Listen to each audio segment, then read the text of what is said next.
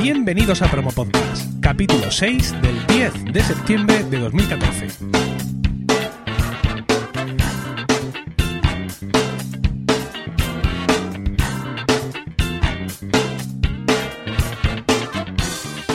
Muy buenas, mi nombre es Emilcar y esto es Promo Podcast, un podcast ciertamente inusual porque en el feed alternamos promos puras y duras de diversos podcasts con estos episodios del podcast en sí, donde vamos a hablar de podcasting porque no hay nada que le guste más a un podcaster que hablar de podcasting. Continuamos con esta serie de capítulos donde estamos entrevistando a todos los nominados a Mejor Podcaster dentro de los premios de la Asociación Podcast. Hoy tenemos con nosotros a Tamara León, arroba Tamara León en Twitter, quien acompaña este año su nominación con el debut de su podcast personal que a continuación conoceremos. Buenas tardes, Tamara. Hola Emilio, qué bonita presentación, muchas gracias. Menos de lo que te mereces. Vamos a empezar con la parte indiscreta de nuestro cuestionario preguntando tu edad. 42 años. Comunidad autónoma de residencia. Aragón. Estado civil. Soltera. Y tu profesión. ¿Cuál es tu, tu trabajo o tu profesión? Mm, básicamente los últimos 20 algo años de mi vida, salvo algunos, algunas pausas, he vivido acerca, he vivido a partir de mi voz, o sea, soy locutora. Es decir, que partes con una ventaja tremenda. Sobre todo, todos nosotros, pandilla de maestros, contables. No te creas, ¿eh? No te creas porque una cosa es tener voz más o menos modulable y que sirva para ciertos fines comerciales. Y otra cosa muy diferente es meterte a hacer podcasting de algo que te apasiona, te gusta y que lo transmites por la voz. Son cosas que ya me he topado que no tienen absolutamente nada que ver. ¿Cuál es tu horario del día a día? Es decir, ¿tú qué haces? Eh, ¿A qué hora te levantas? ¿Dónde vas? ¿Dónde comes? ¿Cómo es, tu vida? Ah, a ver, esto es una pregunta un tanto complicada porque no tengo una rutina como tal. Soy, por decirlo de alguna manera, autónoma, trabajo desde casa y gran parte de mi trabajo es para México, trabajo mucho con México. Entonces, dependo mucho de los horarios de allá. Y estamos a siete horas de diferencia horaria más o menos, allá son siete horas menos. Entonces, por ejemplo, ayer mismo me mandaron unos textos sobre las once de la noche y a esa hora me puse a grabar, a esa hora empecé a trabajar cuando aquí ya, bueno, muchísima gente ya está más que cenada viendo Top Chef y muchas cosas en la televisión, pues yo, yo esta hora me pongo a trabajar un poquito. Hay ocasiones en que me pueden dar las 3, 4 de la madrugada porque allá necesitan los audios o los textos o lo que haga falta. Y la despertada, pues es básicamente lo mismo. O sea, no tengo un horario de, para despertarme, para desayunar, para comer, cuando van saliendo las cosas. Claro. Hombre, supongo que esto tiene inconvenientes y también ventajas. Es decir, lo típico, los que tenemos un horario de oficina de, de 8 a 3, siempre vemos a los autónomos y a los que tienen trabajo de con envidia por una cosa tan absurda como es poder ir a renovarte el DNI que es algo que haces cada 10 o 15 años, pero que causa mucha ansiedad, porque cuando te toca, ahora no lo sé, pero tiene que ser por la mañana y claro, estás trabajando y es un problema. Entonces, pues supongo que este horario te permite hacer cosas, digamos, del día a día a un horario normal, mientras que trabajas en otros momentos, ¿no? Sí, claro, hay muchísima flexibilidad. Vamos, a mí cuando alguien me dice, oye, a ver cuándo quedamos para comer, a ver cuándo quedamos para... Yo lo adecuo sin ningún problema, salvo que salga alguna emergencia, lo que en México conocemos como el bomberazo, que es alguna petición de último momento, entonces sí se alteran los planes. Pero fuera de eso, que hay una cena, me apunto. Que hay esto, me apunto. Que hay fin de semana, me apunto. Y eso que los fines de semana, como generalmente me toca entregar material los lunes, pues se me complica un poquito. Pero vamos, que la verdad es que bastante manejable. Eso sí, se echa mucho de menos tener esa rutina, ¿no? Ciertos hábitos y el trato con gente de oficina se echa de menos, hay que decirlo. Eh, generalmente siempre estamos partiendo del supuesto de que el podcaster amateur, mm, como los compañeros que estamos entrevistando y como yo mismo, empezamos como oyentes y en un momento dado pues decidimos que el micrófono iba a ser lo nuestro y dimos un paso al podcasting. Mm, da la sensación de que en tu caso la cosa va a ser distinta, porque claro, tú ya te dedicabas profesionalmente a algo parecido. ¿Cómo fue el, el, el paso? O sea, ¿en qué momento decides quiero hacer podcasting? A ver, haré una historia larga un poco más breve. Yo me enteré que existía el podcasting por un primo mío en México que un día me dijo, oye, pues tengo un podcast. Yo lo vi con cara de, ¿what? ¿Qué es eso? me dijo, pues mira, tú acércate que aquí tengo un micrófono y empezamos a charlar. Eh, eh, su podcast se llamaba, que hace mucho tiempo que no lo hace, eh, Rosso Café Podcast.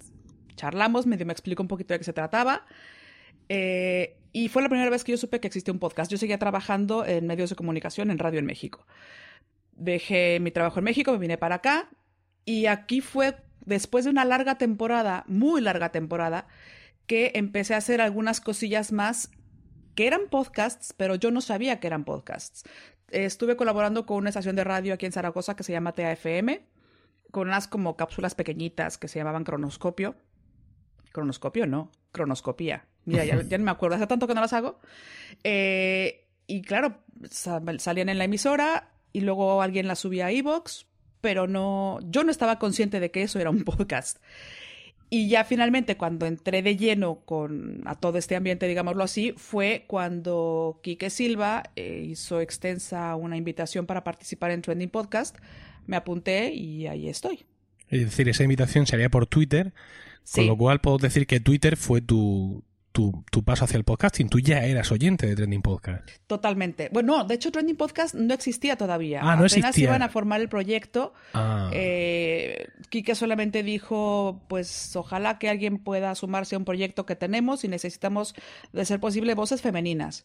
dije, bueno, pues a ver, le mandé un correo electrónico, bueno, un tweet primero, un correo electrónico, me explicó un poquito de qué iba el proyecto le dije, bueno, te mando un demo para que veas si funciona o no funciona. Me dijo, pues va a ser que sí funcionas. Y a partir de ahí. Y la realidad es que creo que es, es lo que yo estaba buscando, porque ya los caminos de la radio tradicional, la radio convencional, digámoslo así, no me estaban convenciendo mucho. Y ahora me apasiona totalmente todo lo que tenga que ver con el podcasting. O sea, has estado en Trending Podcast desde sus comienzos. Sí, señor. ¿Y sigues esta temporada? Sí, estoy muy contenta, muy contenta. Porque, porque sí, porque después de una temporadita que estuve en México, que no sabía, no tenía muy claro cuál iba a ser mi futuro geográfico, pues ya me quedo aquí una temporada más en España, entonces con cierta regularidad estaré participando en Trending Podcast. Estoy de vuelta en esta temporada, sí. Bueno, entonces como podcast pasados y más o menos presentes tenemos el podcast de tu primo y Trending Podcast. Sí, bueno, el podcast de mi primo fue solamente una colaboración, pero sí, ahí participé, sí. Bueno, y, y este, cronoscopía y cronoscopía. Y yo tengo aquí apuntado tu proyecto personal, Pi y sus amigos. Ah, y Pi y sus amigos es muy bonito.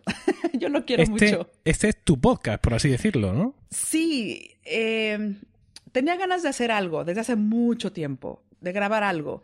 Y si yo te contara la cantidad de proyectos que tengo ahí en una carpeta que están a punto de irse a la basura, bueno, no acabaría, porque grababa uno y decía esto no, y esto tampoco, y esto tampoco. Porque se me complica mucho hablar de mí, eh, quiero decir, involucrarme de manera muy, muy personal en algún proyecto de podcast o que involucre un micrófono me cuesta mucho trabajo. Seguramente porque parte de una perspectiva profesional, ¿no? De estar trabajando, contando cosas que te dicen que cuentes o que, o que locutes, por así decirlo y de pronto te da como un pudor, ¿no? ¿Cómo voy a hablar de mí delante de un micrófono? Pero qué disparate es este, ¿no? Es una cosa... Puede que sí, y también creo que tiene mucho que ver el, el que me he rodeado a lo largo de mi vida, y estoy muy afortunada por ello, de gente tan interesante, que tiene tantas cosas que contar y que los escucho tanto en radio comercial, radio convencional, como en podcasts ahora, que claro, ya abrir yo un micrófono y decir lo que me va saliendo de la cabeza, pues no me parece tan interesante. Ya cuando lo hago complementado con otras opiniones, ya no me, no me disgusta tanto. Entonces, bueno, partiendo de la idea de que eso, precisamente, que conozco, porque soy una afortunada, a muchísima gente muy interesante y que me gusta compartir todo lo bueno que me llega con los demás, pues surgió el PI, sus amigos podcast, que es, no es otra cosa que eso, poner frente a un micrófono o charlar y tener una grabadora de por medio con gente que desde mi punto de vista tiene algo que compartir, ya sea una experiencia de vida o alguna cuestión profesional o simplemente su manera de ser o su postura ante cierta situación. Vamos, y en segundo plano, por llamarlo así, el pi es porque tengo un sobrino de tres años y me dice pi. Nadie sabe por qué, pero me dice pi. Y a partir de ahí es una especie de legado, por llamarlo de esa manera, para que si en algún futuro lejano, esperemos que lejanísimo, yo no esté para contarle y para compartirle todo esto, pues él algún día le dé play a esto y sepa de qué va o quiénes eran parte de los amigos de, de Pi.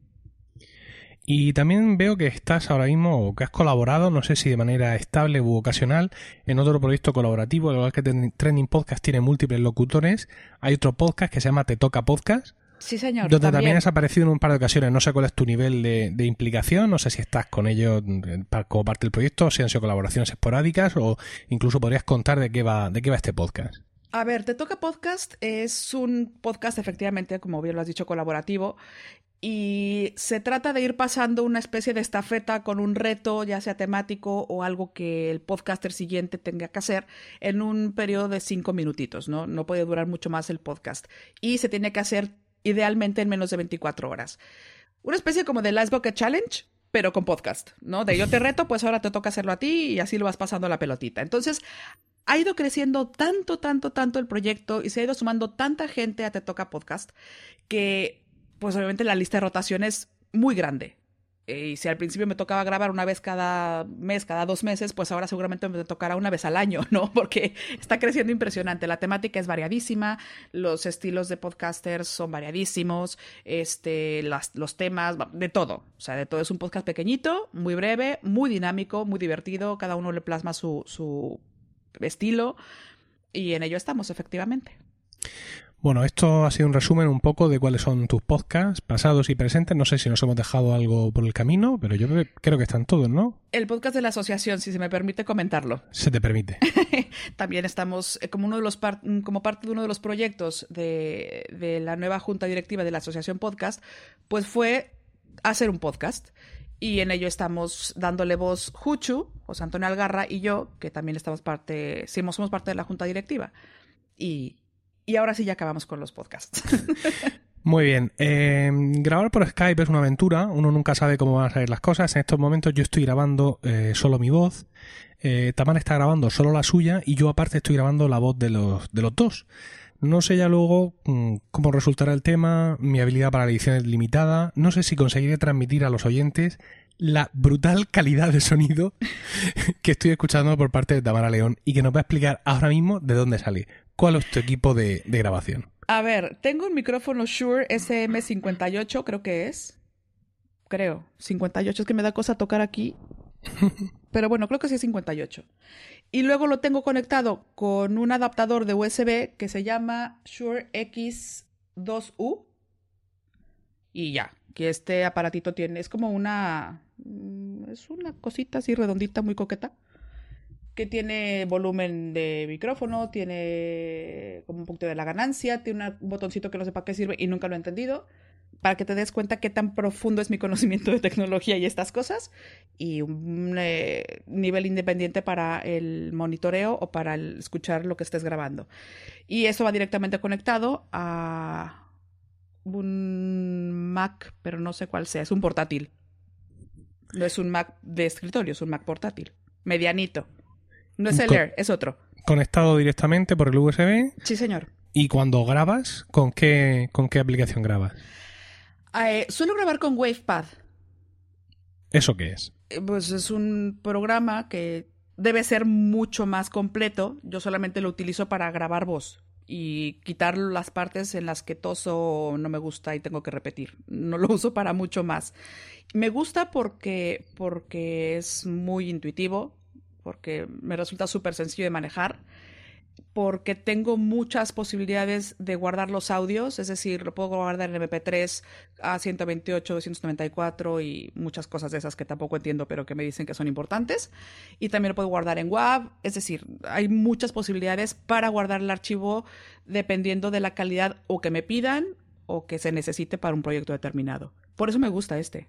Es una combinación buena porque el, el, Shure este es un buen micrófono y además es un micrófono XLR, es decir, es un micrófono que se puede conectar directamente a una, a una mesa de mezclas. Exacto. Pero tiene un, adaptador, el adaptador este también es de la propia marca Shure, un adaptador del, demonio, que te permite, pues eso, en un momento dado conectarlo a USB si vas a grabar tú solo, pues quizás no complicarte la existencia con niveles o con historias y estar directamente en un momento ya grabando, ¿no? De hecho, te voy a comentar algo y por qué fue que llegué a, esta, a este adaptador USB. Eh, estaba trabajando antes con una mesa pequeñita, de hecho una mesa, aquí la tengo que se llama Alesis, Alesis Multimix 6, eh, porque así entraba muy bien y controlaba yo un poquito mejor el audio. Y luego en un viaje me fui a México y allá por X circunstancia, algo que tiene que ver con tierra me parece, metía un ruido horroroso. Entonces, corriendo tuve que buscar una solución, no quería una mezcla, una, una mesa porque era ya mucho más complicado estar desplazándome con todo el equipo y encontré esto googleando. Y dije, ah, pues oye, qué maravilla, sí, dejo la, la, mesa que se quede donde se tenga que quedar, me llevo solamente el micrófono, la computadora, eh, la Mac y el cacharrito este del USB adaptador y muy feliz y muy contenta, la verdad. Estupendo, la, la calidad de luego que transmite es buenísima, es decir, ahora mismo no estoy escuchando ningún tipo de ruido de fondo. También es cierto que los dioses de Skype nos han bendecido en esta, en esta llamada y no está ocurriendo nada extraño. Y estoy mirando por internet el adaptador este que usa, usas el X2U. Es correcto. es, complejo, es un, es un adaptador bastante más complejo que el que yo suelo usar para conectar mi, mi micrófono al iPhone y grabar Emil Daily y bastante más caro porque vale, vale lo mismo que, que, el micrófono. Están aquí en la página web de Shure, ambos están por 99 dólares americanos, pero bueno, el resultado puedo dar fe de que, de que es francamente espectacular. Has dicho que estaba grabando con el programa Wavepad. Sí. Y cuando luego editas, porque claro, tú no solo digamos grabas, sino que también editas el trending podcast que te toca o el, tu, tu, tu programa de Pi y sus amigos. ¿El montaje y edición lo haces con GarageBand? Eh, dependiendo yo, y espero que no se me tome personal, este es algo diferente, no soy muy fan de los productos de la manzanita. Esto es un, es un mal momento para decirlo, porque aunque hemos dicho al principio que este podcast es del 10 de septiembre, en realidad estamos grabando el 9 de septiembre a pocas horas de la keynote, con lo cual yo tengo los, niveles de fanboy glorianos, los tengo a tope. no, y además, no, es buen momento para contrariarme. no, y además es que me toca hoy grabar el trending podcast. Entonces imagínate también. Pero bueno, eso ya lo pues tomaremos en algún otro momento. Hay, una mala voy a impugnar tu designación porque veo aquí una, una animadversión a priori con el tema del día. no, no lo hay de ninguna manera, porque también tengo iPhone, entonces no hay de ninguna manera. No, y tengo iPad, o sea que no puede haberla. Eh, no, hablaba de esto, ya se me olvidó porque estaba diciéndote esto. Sí, yo te decía si estaba creando, si usaba GarageBand para el montaje. Eso. Y tú estabas empezando a disculparte. No, lo que pasa es que me ha costado mucho trabajo y, o, o quizás no le he dedicado el tiempo suficiente a trastear un poco con GarageBand. Esa es la realidad. La he utilizado en un par de ocasiones y la verdad es que los resultados han sido realmente buenos, muy, muy buenos. Me encanta, pero para llegar a ese resultado he tenido que eh, prueba y error, prueba y error, prueba y error. Y muchas veces, pues como voy con la premura de la grabación, de eso tiene que ser rápido y eso tiene que salir, pues no me he dado el tiempo, esa es la verdad, de jugar mucho con el GarageBand. Pero sé que es muy bueno. ¿Y entonces qué es lo que usas? Utilizo Audacity, ah. tal cual. Es generalmente el que, el que utilizo. Y de GarageBand sí lo he llegado a utilizar, no tan frecuentemente, porque Audacity ya lo conozco, entonces me resulta mucho más práctico. Cortar, pegar, mover cositas rápido, muy sencillo. es otra de las herramientas típicas, más, más típicas de, gente con PC, evidentemente. Pero, pero sí, vamos, es está autorizado. Sello de calidad promo podcast, no hay ningún problema. no, y además la verdad es que, eh, a ver, si como generalmente lo único que manejo por cuestiones profesionales, digamos, es la voz sin edición y sin procesar y sin nada, no tengo que buscar otro tipo de herramientas. Y las otras, te digo, me resultan muy prácticas. Si requiriera tal vez otro nivel más profesional por cuestiones de edición o de pulir audios o lo que sea, quizá buscara, diga, quizá buscaría algo diferente, pero de momento Audacity me va bastante bien. Estupendo. Bueno, eh, habíamos hablado de, tus podcasts y tenemos las direcciones para que los escuches, eh, que los escuche la gente. Están en trendingpodcast.com y asociacionpodcast.es y eh, de Pi sus amigos y de Toca Podcast están en Spreaker y ahora en el, en el artículo que publicaremos estarán los enlaces para que la gente pueda eh, visitar este trabajo tuyo y, escucharlo. Muchas gracias. Eh, y ya para terminar, quería pedirte que a nuestra audiencia le recomendaras un podcast. Como siempre digo, que me repito, no tiene que ser el podcast de tu vida, no tienes que salvarnos ni redimirnos de nada, ni quedar bien con nadie, no tiene que ser lo mejor de, de, tu cosecha, simplemente un podcast que por lo que sea, pues te llame la atención y que hoy quieras recomendarlo a los oyentes de Promo Podcast. Voy a ser súper sincera, honestamente había pensado en recomendar La Cocina Perfecta, pero se me adelantaron. Ya alguien la recomendó. Entonces, para no repetir, eh, voy a echar eh, un poquito de agua para mi pozo y voy a recomendar Trending Podcast. Por muchos motivos, si se me permite decirlo rápidamente. Primero de ellos porque es una especie de muestrario de muchos estilos de hacer podcasting Segundo, porque no solamente es el estilo de hacer el podcast, sino también de los contenidos. Es un podcast breve, es un podcast pequeñito, te puede gustar un día y al día siguiente aborrecerlo, y no necesariamente te tienes que casar o te tienes o lo tienes que olvidar o lo tienes que amar. Es un podcast que te da mucha flexibilidad para muchas cosas. Y al ser tan pequeñito, pues oye, si no te gusta, votas ese y el que sigue. No, creo que es una de las grandes ventajas que tiene Trending Podcast. Por eso a mí, independientemente sea parte de él o no, me gusta mucho. Trending Podcast acaba, acaba de volver, volvió el, este lunes 8 de, de septiembre y bueno, pues eh, ya vamos descubriendo aquí, hemos ido descubriendo poco a poco la plantilla que sigue y la plantilla que no sigue. Ya sabemos que Gema Sur no va a estar, Charlie Encinas ha abierto fuego, con lo cual estará, Tamara también va a estar. Y bueno, dependiendo de la velocidad con la que hacen estas entrevistas, lo mismo nos enteramos de más cosas antes de que se hagan públicas. Pues no hay spoilers. No haré spoilers, eso sí. Bueno, esto es todo. Tamara, muchísimas gracias. Al contrario, Emilio, de verdad, muchísimas gracias a ti. Es todo un honor eh, conversar contigo. ¿Nos vamos a ver en Barcelona? Sí, espero que sí. Pero vernos de verdad, que no pasa como en Madrid, que nos cruzamos por los pasillos sin saber, sin, sin reconocernos. Estaba yo en un rinconcillo solamente viendo así cosillas enterándome, pero no, ahora sí me plantaré y me presentaré y te daré un abrazo fuerte, fuerte. Bueno, sin duda será el que tenga la barba más larga de todas las jornadas de podcasting. o sea que espero que no que ese, dato sirva como identificativo. De nuevo, muchas gracias a nuestra invitada de hoy y a todos vosotros, oyentes, por el tiempo que habéis dedicado a escucharnos. Tenéis toda la información y enlaces de este podcast en la web podcasts.emilcar.es, donde también podréis conocer mis otros podcasts. En Twitter estamos como arroba promopodcast y el correo electrónico es promopodcast.icloud.com, donde los podcasters podéis enviarnos vuestras promos, incluyendo título de la promo, enlace del audio, enlace a la web del podcast y una descripción breve del mismo.